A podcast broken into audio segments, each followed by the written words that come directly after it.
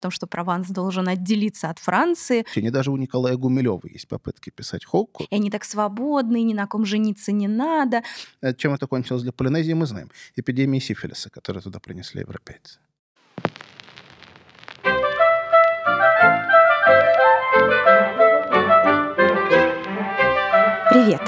С вами подкаст «От Ван Гога уши», где мы говорим не только о Ван Гоге, художниках и картинах, но и о событиях, на фоне которых эти картины создавали. От эпизода к эпизоду мы выясняем, как идеи, питавшие художников, отражались в музыке, литературе, театре, кино, сплетались с философией, религией, политикой и открытиями в науке. Этот подкаст мы делаем совместно с образовательным проектом «Марабу» и «Шатология». С вами Алина Аксенова, автор и ведущая подкаста. В обычной жизни я читаю лекции по истории искусства, пишу о нем книги и придумываю образовательные курсы для детей и взрослых. Наш первый сезон о сложном и богатом на перемены времени рубеже XIX и XX века, названном «Прекрасной эпохой». Сегодняшний выпуск о том, как художники прекрасной эпохи отправились в экзотические страны на поиски нового. Причем нового не только для искусства, а для чего-то еще. И именно об этом со мной сегодня рядом жаждет вещания религиовед Константин Михайлов. Кость, скажи о себе то, что считаешь важным, пожалуйста. Я религиовед, я культуролог, я потенциальный фанат этого подкаста. И я надеюсь, что сегодня наше путешествие пройдет отлично. Здравствуйте. Здравствуйте. Ну что, мы сегодня наконец-то обсуждаем Ван Гога. Наш подкаст называется «От Ван Гога уши». И мы по странному стечению обстоятельств ушей сегодня не коснемся. Мы коснемся чего-то более интересного. Мы помимо Ван Гога, прекрасного, известного, наверное, каждому, а, обсудим еще и Поля Гогена. Это такая художественная пара, такой интересный э, творческий союз, ну так с оговорочкой, конечно, союз, но тем не менее эти двое были хорошо знакомы, у них были общие и, правда, творческие планы и даже несколько месяцев совместной творческой жизни. И когда они только познакомились и общались, можно сказать, на расстоянии, общались по переписке, Ван Гог написал автопортрет в подарок Гогену, а Гоген написал автопортрет в подарок Ван Гогу. Это были очень интересные портреты. Гоген изобразил себя в образе Жанна Вальжана, а Ван Гог в образе буддийского монаха. Зачем я привожу этот пример, этот факт биографии а, одного и второго художника, не самый известный, не самый популярный.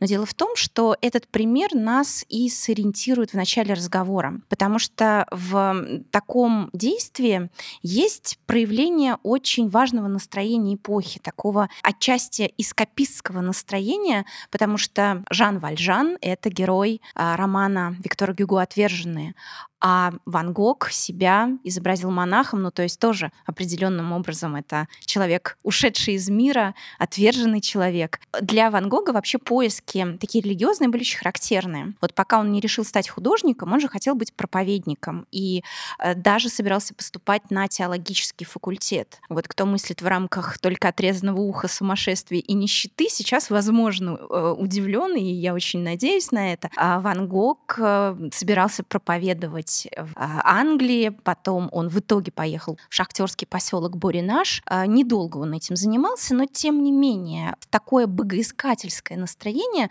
а, для Ван Гога было особенно свойственно. Я не могу сказать, что для искусства это какая-то новизна. Если мы возьмем Дюрера, Брейгеля, Рембрандта, все они говорят о вере, о том, что это такое, но в конце XIX века это явно приобретает новое звучание. Вот я хочу тебя, как религиоведа, спросить, в чем проявляется новизна этого звучания и вообще права ли я, делая такое утверждение? Да, ты, конечно, права. И я не думаю, что можно проводить прямые параллели между старым религиозным искусством, искусством там, Ренессанса или Северного Возрождения, и тем, что мы видим в конце XIX века. Потому что конец XIX века, это, конечно, период очень мощного кризиса религиозного сознания европейца. И, и я даже бы сказал, что во Франции, да, во франкоязычном регионе кризис этот был в некотором смысле особенно заметен. Из всех европейских стран Франция к концу XIX века имела самую мощную атеистическую историю, начавшуюся еще да, во время Великой Французской революции. И, разумеется, во Франции были, с одной стороны, очень сильны католические круги и католические партии в парламенте, с другой стороны, очень сильны антикатолические настроения, не, не только в живописи. Этот поиск приходил, тут можно вспомнить, например, Золя, знаменитая трилогия Лурд Рим Париж, такая громящая католическая церковь, максимально мощная. Да? То есть действительно какой-то религиозный кризис католицизма и христианства в целом, конечно. Но нас просто интересует католицизм в первую очередь. Да? Здесь много кризис, конечно, происходил. И одновременно приводил к новым религиозным поискам, к поиску нового религиозного чувства. А, ну вот это, этот поиск, он, конечно, у всех осуществлялся по-разному, но если мы вспомним э, того же Поля Гогена, он несколько раз уезжал в Британь. Э, французский регион на западе страны, и не раз высказывался и он, и его коллеги, которые оказывались там, что этот край сохранил невероятную искренность в вере. То есть это люди, которые, в отличие от жителей большого города, коим являлся Париж, это ну, огромный мегаполис по состоянию на, скажем, 80-е годы XIX века, где о духовном, э, кажется, ну, если не забыли, то оно вынесено во многом за скобки, а какая-то маленькая деревушка а, сохранила такой вот чистый взгляд на веру. Одна из лучших картин, которая иллюстрирует это восприятие Гогеном маленького французского городка Понтавена «Видение после проповеди». Это картина, где собрались бретонки после впечатлившей их проповеди и увидели то, о чем на проповеди шла речь. Это был разговор о битве Иакова с ангелом. И Гоген пишет на первом плане этих бретонок а на втором плане непосредственно эту самую битву у ангела, горящие огнем оранжево-красные крылья, Иаков борется с ним, и нет никакого разделения между этими мирами, между непосредственно бретонками, которые здесь и сейчас действительно живут, и вот этим видением. И Гоген, конечно, этим подчеркивает, насколько для них религия и религиозные притчи — это реальность. Ну, я думаю, что э, действительно ты права в том отношении, что конец XIX века — это, конечно, период очень мощного раскола, идущего не столько даже по религиозному или национальному принципу, сколько по границе урбанизации. Весь XIX век — это век стремительной урбанизации. Города, такие как Лондон, Париж, вырастают втрое, в четверо за XIX век, становятся многомиллионными мегаполисами. И, э, конечно, э, там жизнь полностью меняется. Поэтому деревенская жизнь остается почти неизменной в некоторых регионах. Возникает очень мощный контраст, который, ну, это опять-таки не только для Франции характерен. Мы можем вспомнить и, собственно, на отечественную культуру. Разница между Санкт-Петербургом и деревней, только-только вышедшей из крепостного права, здесь будет вполне иллюстративно. Да, и Ван Гог, между прочим, тоже, когда поехал в Прованс, его поразила искренность э, веры этих людей, но то, что поразило поразило каждого из художников, когда они покинули Париж, один уехал в Британию, другой в Арль, э, поразила яркость их образов, насколько это не только в плане веры укорененные люди, но и в плане своих традиций. И это еще один момент, который для конца XIX века очень характерен сохранившие свою самобытность бретонки и бретонцы, Гогена, конечно, очень впечатлили. И он постоянно пишет их фигурные, какие-то сложно сочиненные чипцы, все эти причудливые а, головные уборы, элементы одежды. То же самое делает Ван Гог, его яркость орлезианских платков, лент, которые они вплетают в волосы, просто поражает. И, а, с одной стороны, колоритный в таком образном смысле мир вот этих провинций привлекателен, и он оказывается еще и колоритным с точки зрения а, цвета, их национальных нарядов. И, наверное, я бы хотела побольше поговорить с тобой о том, почему на это такой большой запрос вдруг возникает. И очевидно, что Гоген и Ван Гог — это не два каких-то уникума, которые пошли против настроений. Наоборот, они скорее впереди этих настроений шли. Верно ли это?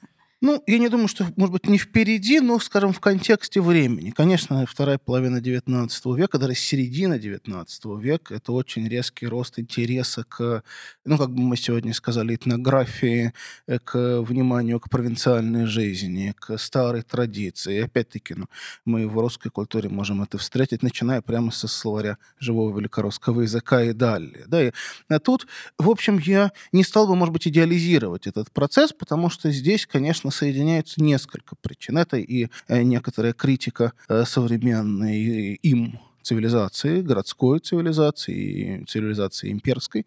И в то же самое время, конечно, очень резкий рост того, что принято называть романтическим национализмом XIX века, который очень сильно ускоряется, ну, особенно после «Весны народов», после 1848 года. И это ну, очень двойственный процесс, что, с одной стороны, конечно, он приводил к, э, ну, вот, вниманию к родной культуре, к изучению, с другой стороны, он же часто приводил к конфликтам, к ксенофобии и прочему. Эпоха Ван Гога и Гогена — это, ну, одновременно эпоха, там, дрейфусаров и антидрейфусаров, до очень больших националистических дискуссий во Франции, в Германии, в других регионах. Да, тоже. давай напомним, что дрейфусары — это те, что связаны с делом да. Дрейфуса. Это такое а- антисемитская такая вспышка. На самом деле, если подхватывать вот эту тему про конфликты, есть очень интересный кейс а, про Фредерика Мистраля. Я сейчас на самом деле не отклоняюсь от темы, потому что а, его большим фанатом был Винсент Ван Гог. Фредерик Мистраль жил во Франции, в Провансе, и он возродил вместе со своими коллегами провансальский язык. Э, это тот язык, на котором уже давно не говорили, был универсальный французский для всех, а Прованс вошел в состав французского государства уже в конце XV века. И о каких таких ярких чертах непосредственно провансальских в языке можно было говорить? Конечно, нет. И Мистраль а, создал словарь провансальского быта, провансальской жизни на провансальском языке и получил Нобелевскую премию за это. И даже на эти деньги основал потом музей Прованса в Арле. И э, это удивительная история, но вместе с тем э, он так поддерживал очень сепаратистские настроения и говорил о том, что Прованс должен отделиться отделиться от Франции, это наша культура, это наша отдельная жизнь.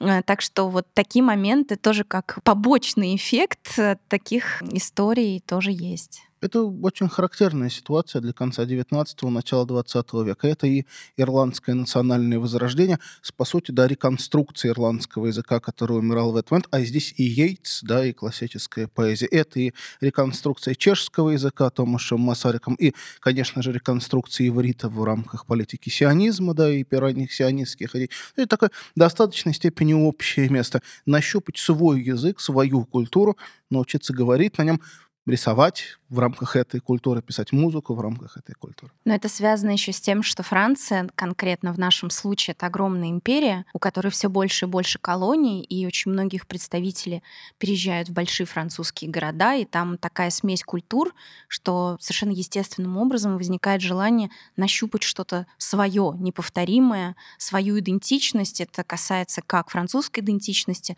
так и всякой другой носители, которые там да. существуют вместе. Конечно, чем больше становится империя, тем важнее становится интерес какой-то ее части. Идентифицировать себя с огромной империей сложно. Ну тогда у меня возникает еще один вопрос, и он тоже по линии Ван Гога у нас с вами пойдет. Дело в том, что интерес к какому-то национальному колориту, он ведь проявляется не только по отношению к своей стране, э, своему какому-то национальному предку-предшественнику, но и по отношению к каким-то далеким странам. Вот это совершенно удивительно, потому что с одинаковым интересом а, Ван Гог отнесся к Провансу, но, наверное, даже, я бы сказала, с большим интересом он воспринимал японскую культуру. Вот это совершенно поразительная вещь. Когда мы читаем письма Ван Гога а, брату, он постоянно рассуждает о Японии, но прежде чем он стал о Японии рассуждать в письмах, он сначала оказался в Париже. Он приехал в Париж в 1986 году из а, Голландии, и там у него случилось несколько открытий. Но вот самое главное открытие — это э, японская культура. Ну, все тогда э, дышало э, этим фанатизмом. Э, Пьер Лути писал романы о японской жизни, о том, какие там девушки, какие нравы в Японии. А в это время стали очень популярны раскрашенные гравюры Кацусика Хакусая, Утагава Хирошиги и многих других художников. И Ван Гог вместе с его младшим братом Тео тратит деньги, покупая эти гравюры. Есть еще замечательный герой французской э, столицы папаша Танги, который был запечатлен Ван Гогом несколько раз. Так вот, он его специально изображал похожим на японца, потому что папаша Танги очень любил японскую культуру, и он даже изображен на фоне японских эстампов. Более того, по-моему, в 90-м году или что-то около того, уже в 1990 году, одну из реплик ван Гоговских этого портрета хотел и купил японский миллионер э, по той простой причине, что папаша Танги напомнил ему его самого. Папаша Танги был парижанином, а человек, который купил эту картину, жил где-то в районе острова Хонсю. Поэтому тут, э, правда, нет-нет, да и заподозришь, что все таки у Ван Гога явно получалось как-то японизировать даже внешность людей, которых он пишет. И они коллекционировали японское искусство, там все повально устраивались выставки. Вот как это объяснить? Откуда взялся такой интерес к Японии? Чем она привлекла и почему именно в это время? Какие исторические предпосылки? Конечно, тут дело не только в Японии. В рамках вот этого кризиса европейского сознания интерес был в принципе к очень разным версиям экзотической. Это могли быть и североамериканские индейцы, масса вариантов. Но Япония, конечно, да, она выделялась на общем фоне, а в первую очередь из-за шока контакта с ней. Да, как известно, в середине XIX века Япония после долгого, долгой изоляции в период правления Сигуната Токугава, открывает свои границы вынужденно под давлением американцев и а европейцев. Сколько всего веков были закрыты границы? С э, начала 17 до э, середины 19 века. Да, вот это. Постепенно происходил прогресс закрытия в начале, ну, два столетия, во всяком случае. Да. Изоляция была практически полной. Контакты с европейцами в Японии были, но эпизодически с голландцами. Действительно, мы даже в голландской живописи 17 века можем иногда увидеть какие-то японские предмета, там катана где-нибудь лежит, что-нибудь такое. А ты знаешь, что в Японию в это же самое время контрабандой попал микроскоп. Да. И был один э, японец, который в микроскоп рассмотрел снежинки. И они потом издали атлас снежинок, и они попали на оби, на кимоно. Э, то есть э, там очень интересно можно проследить некоторые точечные связи, но действительно только контрабандой. Да. Угу. Интересно, что как бы логика людей здесь похожа. Когда Гук изобрел микроскоп в конце 17 века, снежинки тоже были одним из первых объектов, которые он разглядывал. Ну, так напрашивающийся, конечно, решение. И вот Япония была закрыта до середины 19 века очень плотно. Контакты были очень эпизодическими. Вдруг она открывается, и там обнаруживается целый мир со своим особенным искусством, своей особенной поэзией, живописью, архитектурой, совершенно не похожей на европейскую, но при этом очень отвечающей европейским складывающимся к концу XIX века европейским представлением об эстетике, европейскому тогдашнему художественному вниманию к ремеслам, к э, работе руками, с всем, что с этим связано.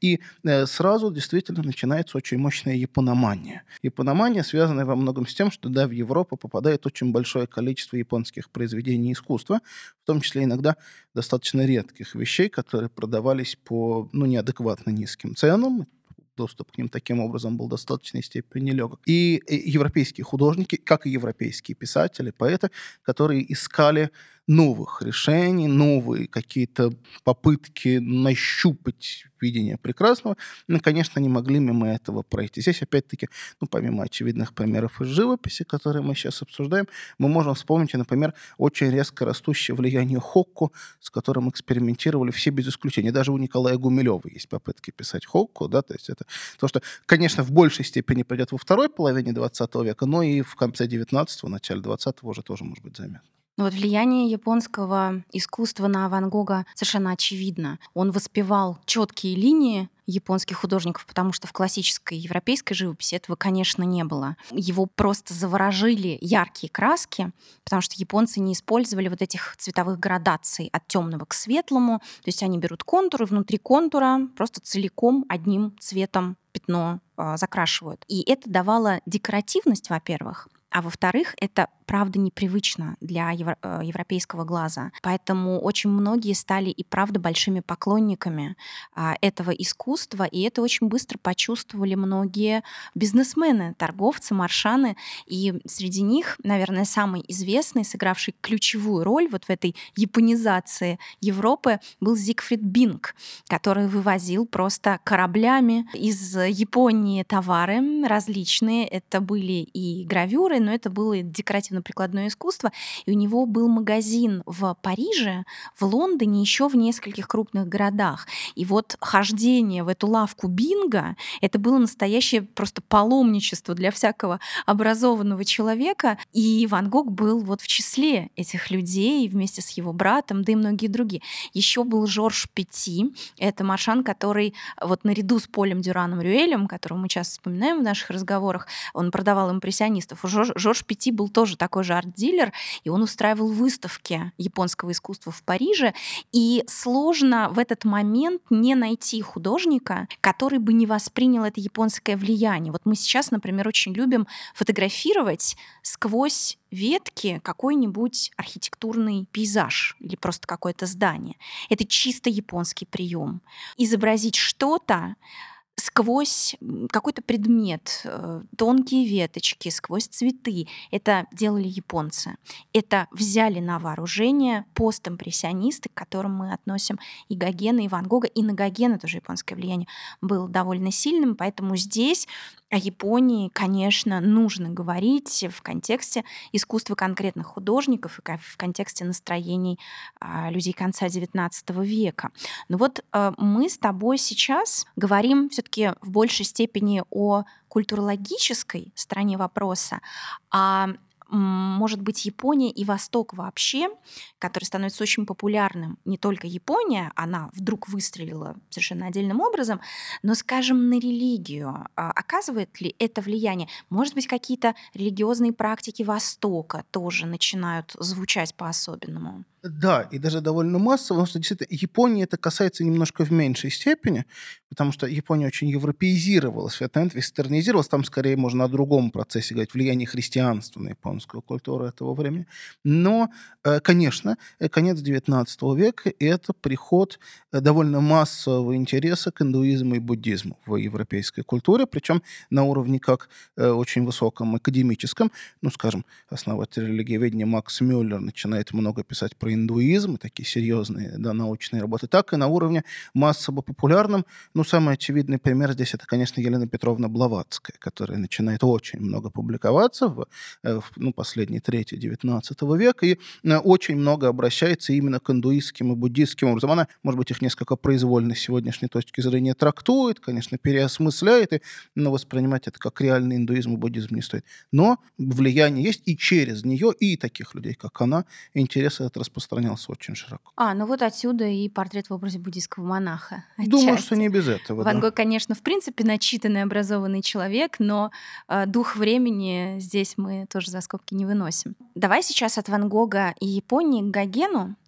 который тоже любил экзотику, но не японскую. А Гоген нам известен первую очередь тем, что он отправился на остров Таити, который воспел, и в Москве и Петербурге огромное количество картин именно этого периода. Когда московские коллекционеры Щукин и Морозов стали приобретать картины Гогена, решили приобретать, их выбор пал действительно на полинезийский период, потому что это совершенно потрясающие, яркие, теплые картины. Ну, они, естественно, должны были согреть в какой-нибудь январской, февральской Москве. Совершенно понятно, почему они остановились остановили выбор на этом. Но почему Гоген остановил свой выбор на Полинезии? Вот мне хочется с тобой об этом поговорить. Вообще Гоген ведь очень разносторонне, а, тоже такой образованный человек, конечно, не так хорошо образованный, как Ван Гог, подозреваю. Он ведь детство свое провел в Перу. Его мать перуанка, из пер перуанской семьи происходила, и он потом э, всегда с большим теплом вспоминал это свое детство. Ну, во-первых, оно детство, а во-вторых, вот в этих теплых теплых краях. Затем он был моряком и пять лет ходил по южным морям и тоже смотрел на всю эту экзотическую природу. Потом столкновение с экзотикой у него было в варианте строительства Панамского канала. У него сестра жила на Мартинике, и он надеялся, что он там как-то у сестры и окопается. Но с сестрой не вышло, у них были плохие отношения, и поэтому вместе с другом своим Шарлем Лавалем Гоген пустился в авантюру по строительству Панамского канала. Там ничего хорошего не вышло. Они, по-моему, оба заболели, ну, Гоген заболел точно, и вернулись в Париж. Но и там Гоген не успокоился, потому что очень мерз. Британь холодная, Прованс, конечно, потеплее, но тоже не тропики, а ему хотелось в тропике. И долгое время он вынашивал план поехать все-таки назад на Мартинику. А потом случился 1889 год. 1889 год — это время Всемирной выставки в Париже, когда была возведена Эйфелева башня, но не это главное для Гогена, во всяком случае, потому что там была часть посвященная колониальным культурам. Франция в это время, как заведенная, присоединяла к себе еще некоторые тропические земли, в основном острова, и даже поощряла тех, кто собирается поехать в эти места. И Гоген загорелся новой мыслью, насмотревшись на э, вот эти красивые произведения искусства, которые были в оригиналах или в копиях на выставке представлены. Он стал уже грезить о Таити, причем там это подогревалось очередным романом Пьера Лоти. Это просто властитель дум какой-то. Он то про Японию красивое напишет, то про Таити красивое напишет. И Гоген в этот момент именно решил, что да, пусть это будет Таити. Ну вот скажи, пожалуйста, какие еще мы можем с тобой рассматривать аспекты знакомства с экзотикой, совсем далекой, потому что, мне кажется, по сравнению с Таити даже Япония не так уж и далека и непонятна. Хотя, может быть, я ошибаюсь. Ну, нет, Полинезия, конечно, такой особенный регион. Но в целом в конце XIX века, опять-таки, мы видим, что интерес к колонизированным культурам, он очень широко распространяется. Здесь самый очевидный пример, помимо Гогена, конечно, дает нам Киплинг, его индийской прозы, индийской поэзии. Там Ким тот же самый, с образом, кстати, буддийского монаха, да, классический роман Киплинга. Очень яркая в этом смысле иллюстрация. Ну, в общем-то, мы видим это, конечно, и в других местах. Это и Северная Америка, где в рамках там шоу типа Буффало Билла начинает популяризироваться индейская культура. Это и э, русское, начало массовых русских публикаций о народах Крайнего Севера и Дальнего Востока, которым сплошь и рядом занимаются ссыльные политические попавшие в места столь отдаленные, но тем не менее. Ну, конечно, это и французские вещи, связанные с Полинезией. С другой стороны, конечно, это и повышение просто интереса к тому, что происходит в колониях, что зачастую ну, проявляло какие-то неожиданные повороты. Ну, самый очевидный и печальный пример здесь, конечно, бельгийская Конго, катастрофа, в котором становится понятно тоже как раз в этот период, благодаря вниманию европейцев и американцев, которые до туда добираются. Но еще, мне кажется, про научно-технический прогресс нам нужно вспомнить. Это наш тоже неотъемлемый герой. Ну, само собой разумеется, что все это было бы абсолютно невозможно без научно-технического прогресса, без пароходства в первую очередь. Конечно же, ну, на конец XIX века в этом смысле период большого провода. Ну, думаю, что это наши слушатели все и без наших комментариев хорошо понимают. Конечно, конечно, влияние здесь еще большое. Это научно-технический прогресс э, имел, конечно, двойственный характер. Что, с одной стороны, он позволял европейцам изучить эти новые культуры. С другой стороны, он же зачастую приводил к гиперэксплуатации этих культур, к самым отвратительным сторонам колонизации. Но в этом смысле гогеновские картины, сразу скажу, что я фанат э, полинезийских картин Гогена, я очень их люблю, но они, конечно, совершенное наше окошко в мир такой вот эксплуатации колониализма, эксплуатации географической, колониальной, сексуальной, какой угодно. Там все это переплетается одно с другим. Но по поводу сексуальной эксплуатации, кстати, да, они, они конечно, совсем другими словами все это называли, но если мы вспоминаем про нормы морали XIX века, когда, в общем, ничего нельзя, а, им мыслится этот экзотический мир, описанный тем же Пьером Лоти, как а, такая свобода любви, что эти девушки, они просто, что в Японии, что где-нибудь на островах, а, они жаждут э, вообще общения с европейскими мужчинами, и они так свободны, ни на ком жениться не надо. И это тоже нельзя э, сбросить со счетов, потому что э, Гоген, есть такой, такой эпизод, когда он уговаривает уговаривает Эмили Бернара, своего друга, поехать в, в Полинезию, там еще нескольких человек, и ему говорят, ну как, я там жениться собираюсь. Да зачем? Зачем тебе жениться? Зачем тебе жену брать с собой? Ты там себе легко, очень быстро найдешь таитянскую жену, там 13-14 лет, все будет хорошо. То есть, э, разумеется, и эта побочка имеет место. Я бы даже сказал, что вообще в культуре в конце, в второй половине 19 века европейской было несколько направлений такого очень откровенного, как бы мы сегодня сказали, секс-туризма. И Полинезия, и Япония были здесь одними из лидирующих позиций. Если почитать воспоминания русских, добиравшихся до Японии, даже Чехова, например, то мы видим, что там визит гейши – это обязательная часть, условно говоря, туристической программы. Да? Ну, также точно Египет, например, воспринимался довольно часто. И э, чем это кончилось для Полинезии, мы знаем. Эпидемией сифилиса, которую туда принесли европейцы. Да, если смотреть на картины Гогена, у него довольно явно так подчеркивается сексуальность этих девушек. Дух мертвых не дремлет, такая чувственная картина, где его возлюбленная абсолютно обнажена, лежит на постели. Э, при том, что у Гогена никогда не было цели показать эту привлекательную плоть, а, такой вот эротизм явный, яркий, включить в картины, но вместе с тем вот такая экзотическая сексуальность там, конечно же, живет и чувствуется. И в 90-м году Таитянская Венера, по-моему, она называется, где абсолютно обнаженная девица, а, такая темноволосая, стоит возле какого-то дерева с плодами, и ну, совершенно понятно, а, какие фантазии Гогена в этот момент привлекают, не только связанные с экзотической культурой, но и экзотической любовью, конечно. Ну, конечно, не будем все-таки, чуть скажем слово в защиту Гогена, не будем забывать, что здесь, здесь есть, конечно, очень важная для конца XIX века составляющая пощечины общественному вкусу. Если во Франции этого времени из-за э, неправильного наложенного макияжа и сползшей бретельки на картине могли устроить скандал, вспомним, да, классический портрет мадам Икс Сарджента, из-за которой невиннейший с сегодняшней точки не портрет, из-за которого Сарджент вынужден был срочно уезжать из Франции, да, там поднимается скандал. Да и тут Гоген показывает совершенно другой мир, где люди не знают викторианского стеснения, стыда и прочего. Это, это стреляло, это, конечно, производило впечатление на публику. И тут есть, конечно, и элемент и политического, и философского высказывания, а не только сексуального и колониального, хотя сбрасывать их существует. Ну, вот мы с тобой сейчас немножко углубились в какие-то общественные, политические э, направления, связанные с любовью Гогена к Таити, а я хочу вернуться к искусству, потому что для Гогена этот отъезд, разумеется, был возможностью посмотреть на что-то тотально другое.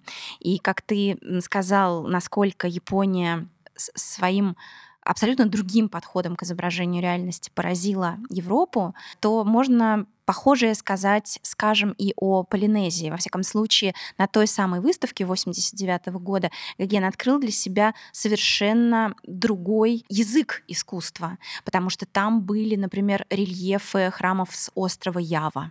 И его поразило, как, с одной стороны, можно действовать в рамках еще подражание жизни, но уже по-другому воспроизводить все равно человеческое тело в пространстве по отношению к другому телу, разворачивать его другими ракурсами. Ну, плюс ко всему, мы не будем забывать, что в Париже есть Лувр, в который все эти художники ходили и говорили, что Лувр — это книга, по которой мы учимся читать. Это слова и Гогена, и Сезанна, и Матисса, и многих других художников. И там были образцы египетского искусства. Там были саркофаги, статуи, статуи, и это прошлое с одной стороны, а с другой стороны все-таки другое совсем, далекое от Европы, не могло не привлечь. А, и привлекло оно в первую очередь как возможность по-другому писать создавать другое искусство, потому что в это время классическое искусство явно оказывается в тупике. Плюс ко всему у нас э, в основе классического искусства, конечно, лежит принцип мимисиса, подражания жизни. Это то, что придумали греки, по сути. И к середине XIX века у нас есть такое искусство, как фотография, которое, пожалуйста, подражай жизни не хочу. И это становится абсолютным мейнстримом. И у живописи, разумеется, в этот момент случается осознание того, что она может что-то другое. Но сказать легко, а что это другое. И каждый художник, особенно это проявляется сильно в 80-е годы, во времена начала жизни так называемого постимпрессионизма, когда каждый ищет и, в общем-то, находит какой-то свой путь. И вот путь Гогена лежал, во-первых, в Полинезию, и через искусство, вот это архаическое абсолютно, через э, интерес к этим истуканам, вместе с тем ярким краскам, чему-то такому примитивному, очень древнему, он надеялся перезагрузить европейское искусство. Его картины стали дышать какой-то наивностью, как будто это рисует, ну, отчасти ребенок. Это то, с чем в этот же момент экспериментирует а, Анри Руссо. Если говорить про то, что конкретно у Гогена появляется, он э, вместе с Ван Гогом, кстати, абсолютно солидарен, что на юге очень яркий цвет, очень четко видны линии, поэтому все то, что у них уже и так намечалось в искусстве до отъезда, это проявилось еще сильнее. Гогену очень важно сделать цвет красивым. Вот это, пожалуй, и есть его открытие. Потому что тропики — это, правда, многообразие красок, это невероятная их красота и притягательность. И задача перед ним стоит следующая — сделать цвет красивым. Поэтому он даже не пытается подражать жизни с точки зрения правдоподобия цвета и потом, что такое правдоподобие цвета. Вещь весьма относительная, импрессионисты это доказали.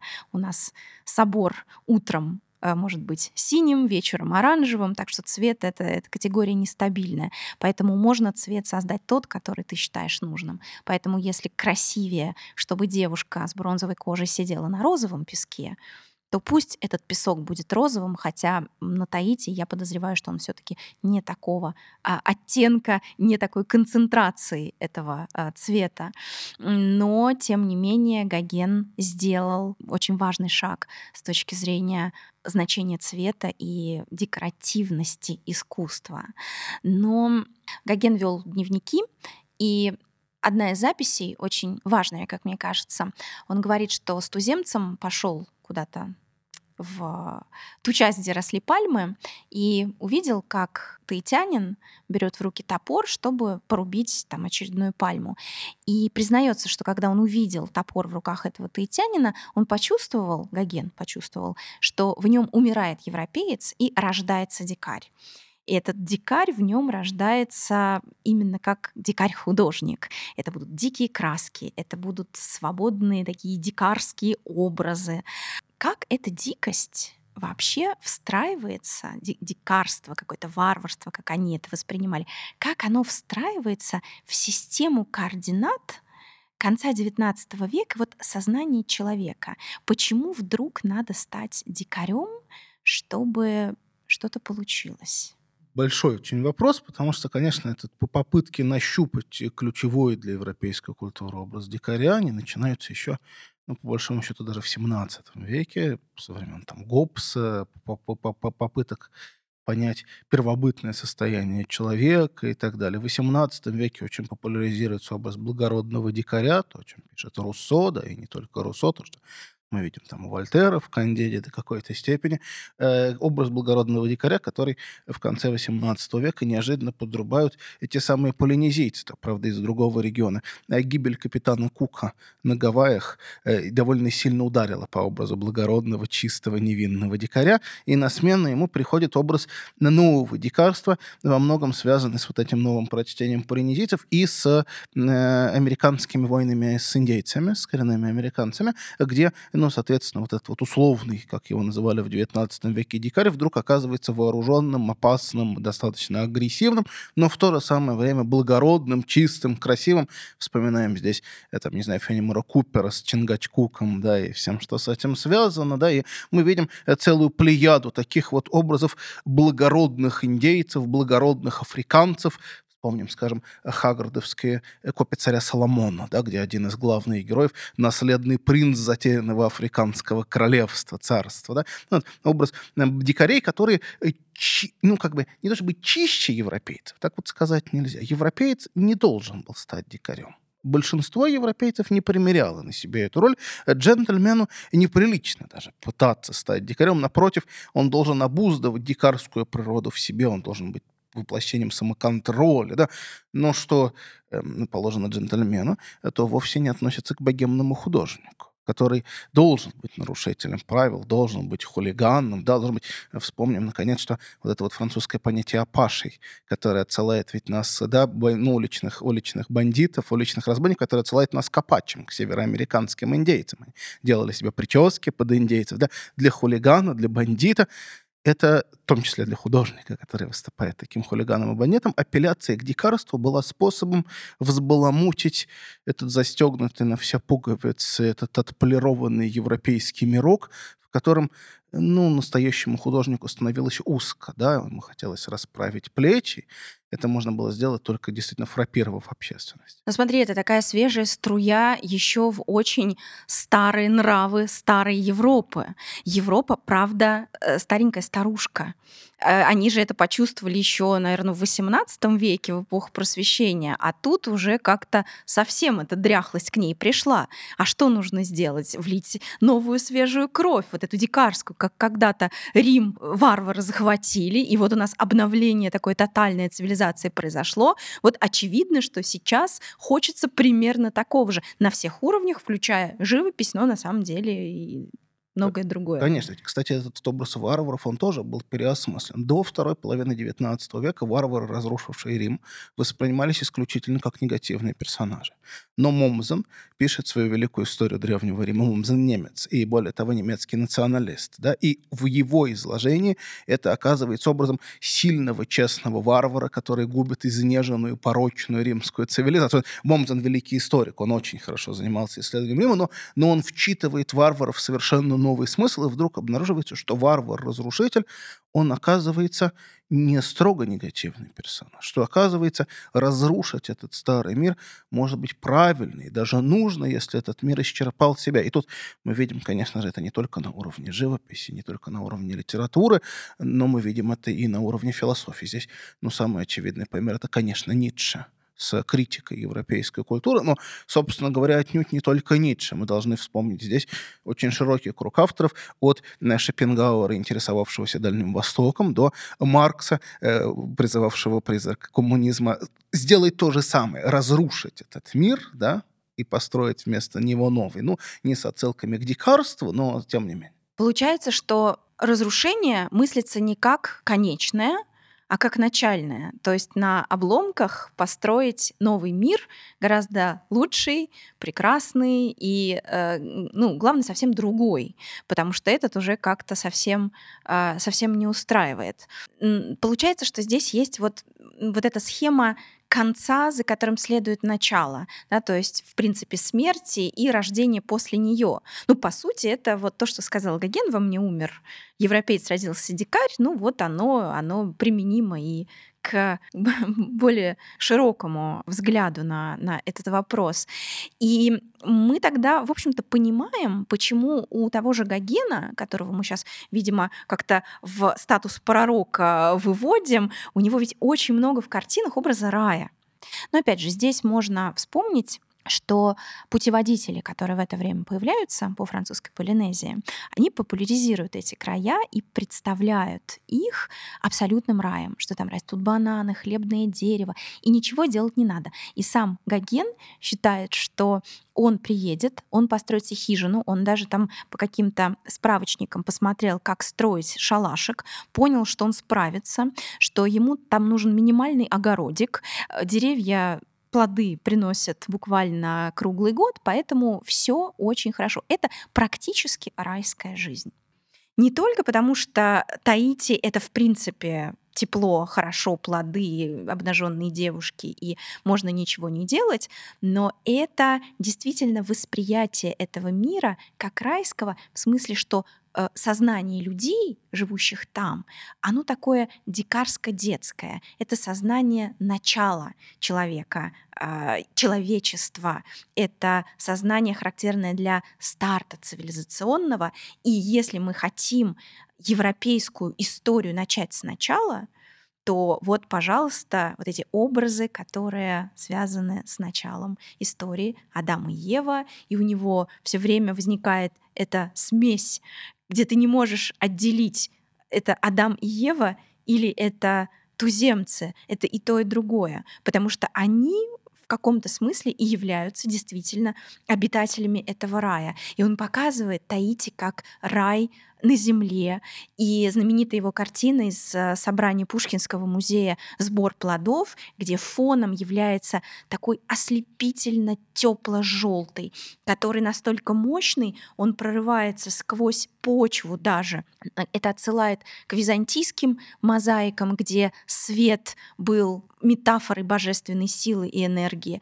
И вот у нас получается, что Гоген играет в эту, э, в эту игру. Он пытается объяснить, что история теперь начинается оттуда. Э, ты права абсолютно в том, что конец XIX века, последняя треть XIX века была временем очень мощного ожидания изменения. На, на самых разных уровнях. Это и позволю себе минутку религиоведения, это и расцвет адвентизма мощного христианского направления, которое ожидает наступления конца света и пришествия Царствия Божия. С 1870-х годов адвентизм начинает расти феноменальными темпами в, во всем протестантском мире. Это и коммунизм с теми же самыми миллиони, миллениаристскими ожиданиями конца света и построения Царствия Божия на земле, так сказать, версии коммунизма. Это и имперские прожекты, видение империи как нового идеального мира, мира, с, э, так сказать, новой цивилизацией, которая преобразует мир, они все чувствовали, что стоят на пороге. Они все чувствовали, что изменения совершенно неизбежны. И кто-то призывал к изменению политическому, кто-то к изменению нравственному. Добавим еще одно имя в этот ряд. Э, Лев Николаевич Толстой. Да, это тоже немаловажно. Это и в смысле религиозного пробуждения, то, что мы видим в воскресенье, да, и то, что, ну, обращение к народной культуре. Э, у нас это не Бретонь и не Прованс, а Яснополянские места Льва Николаевича, но тем не менее они здесь тоже, конечно же, есть. Это и религиозная философия самого разного рода, и, э, и ницшеанские образы последних людей, которые противостоят да, Заратуштре, сверхчеловеку. Здесь они все ощущали, что что-то меняется. Что меняется? Насколько это надо деконструировать? Это, может быть, еще не было понятно. И это вот, следующее поколение художников поймет это гораздо лучше, я думаю, там уже, ну, вот авангардистские, условно говоря, мастера. Эти пока нащупывали путь к изменениям, и, конечно, образы э, религиозные еще довольно сильно на них при этом влияют. Ну, да, я подхвачу твою мысль относительно того, что после 900 года это настроение усиливается, и это нащупывание становится еще более прицельным, и осязание этого нового, оно уже пришло ко многим художникам.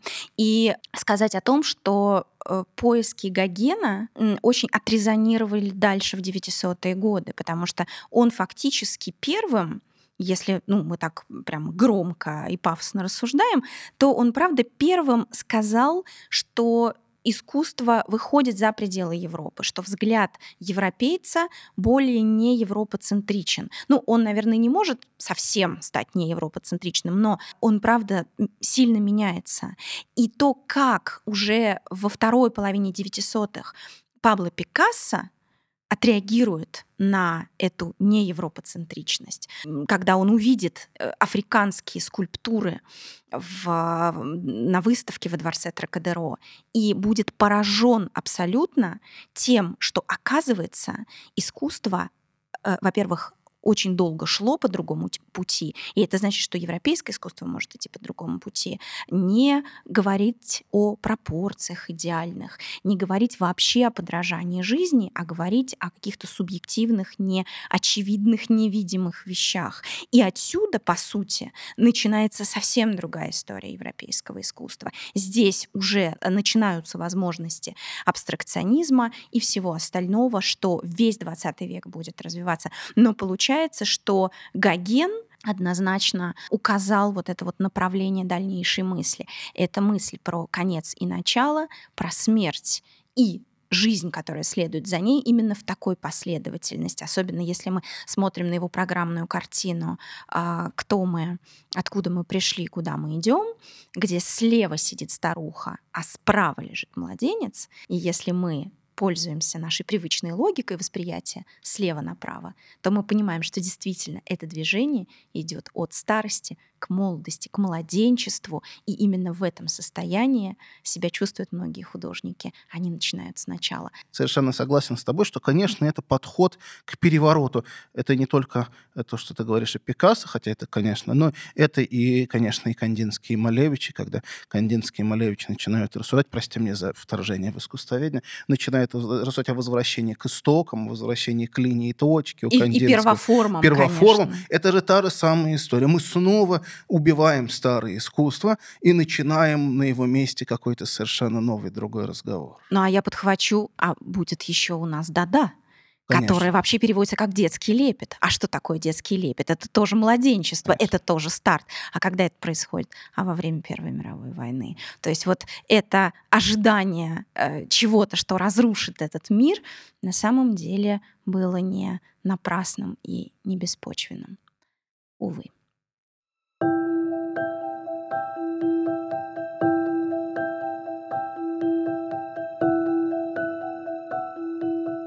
Напомню, что у подкаста «От Ван Гога уши» есть и телеграм-канал, где можно увидеть все картины, которые упоминаются в выпуске. Там же есть ссылки на обсуждаемые книги, фильмы и музыкальные произведения, а еще статьи и исследования, на которые опираются собеседники.